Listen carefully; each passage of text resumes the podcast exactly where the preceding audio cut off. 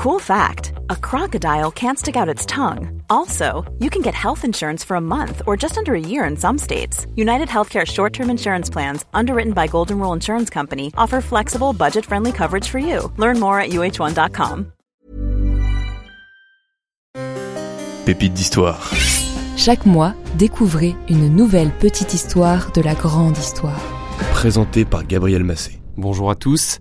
Vous deviez normalement avoir aujourd'hui un nouvel épisode sur un des mystères de l'histoire de France, connu sous le nom de l'énigme de Saint-Leu.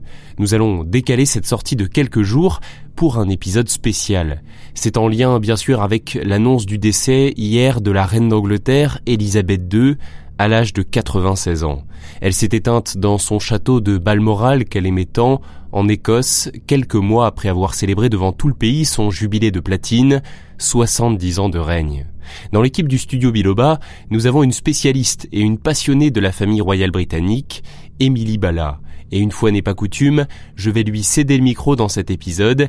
Elle va vous raconter une histoire étonnante quand, en 1917, la famille royale a changé de nom.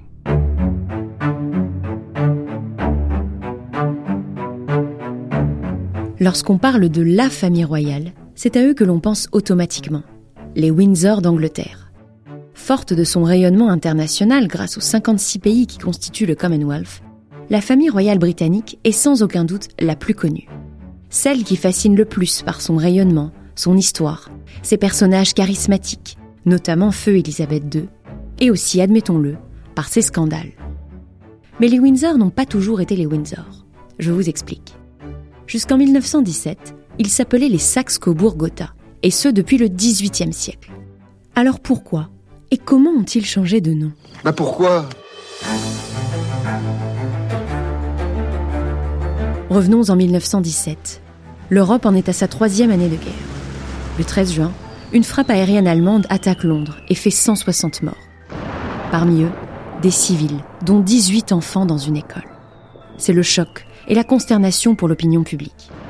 Ce qui heurte le plus les Anglais, c'est le nom des bombardiers, les Gotha 4, fabriqués dans une usine située à Gotha, dans le centre de l'Empire germanique. Que la famille royale d'Angleterre puisse porter le même nom que ces engins qui pilonnent le pays apparaît alors comme totalement inconcevable. À Buckingham Palace, c'est la panique. Il faut agir vite, car le sentiment anti-allemand est très fort dans la population. Mais que faire? Le roi George V, sur le trône depuis 1910, décide donc de changer de nom pour préserver l'unité de la monarchie. Il choisira celui du château de Windsor, dans le comté de Berkshire, à moins d'une trentaine de miles de la capitale. Ah d'accord De type médiéval, c'est la résidence royale emblématique de la famille, depuis que la reine Victoria s'y est installée au XIXe siècle, pendant son long règne. C'est donc un acte symbolique fort de la part du roi George V de donner naissance à une nouvelle dynastie, les Windsor.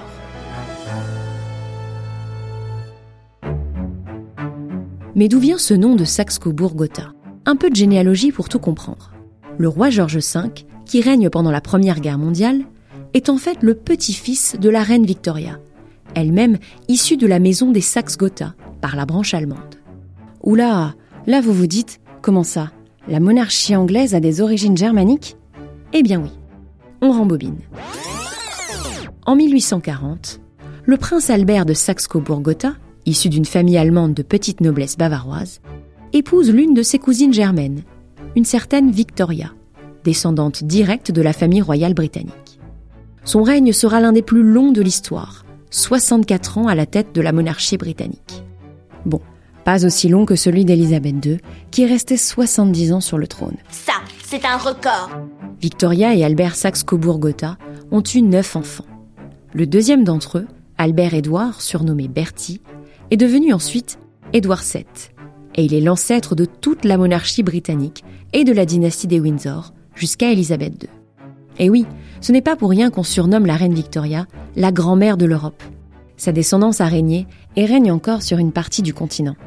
Élisabeth II était donc l'arrière-arrière-petite-fille de la reine Victoria, et elle avait pour cousins les monarques d'Espagne, de Suède, du Danemark, de Norvège et même de Belgique. On va, on va pouvoir faire une réunion de famille D'ailleurs, l'époux d'Élisabeth II, le prince Philippe, décédé l'an dernier, était lui aussi l'un des arrière-arrière-petits-fils de Queen Victoria. puisqu'il était le descendant de son troisième enfant, Alice. Élisabeth II et Philippe étaient donc eux aussi cousins éloignés. Vous ne l'aviez pas vu venir celle-là? Eh non. Maintenant, vous comprenez l'expression faire partie du Gotha. Puisqu'au XVIIIe siècle, les membres de la famille Saxe-Gotha sont si nombreux au sein des cours européennes qu'il faut un almanach pour tous les recenser. Faire partie du Gotha veut donc dire initialement faire partie de l'élite des monarchies régnantes en Europe. Et plus largement aujourd'hui, être une personne importante, faire partie de l'élite de la société. Et nul doute qu'aux funérailles de la reine d'Angleterre, il y aura tout le Gotha européen. Et certainement aussi des dizaines de millions, voire des centaines de millions de téléspectateurs. Avec la mort d'Élisabeth II, c'est une page de l'histoire qui se tourne.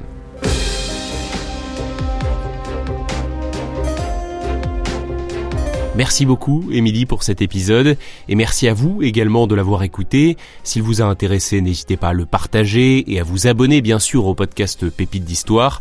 On se retrouve donc dans quelques jours pour un épisode plus traditionnel, mais néanmoins passionnant. À très bientôt.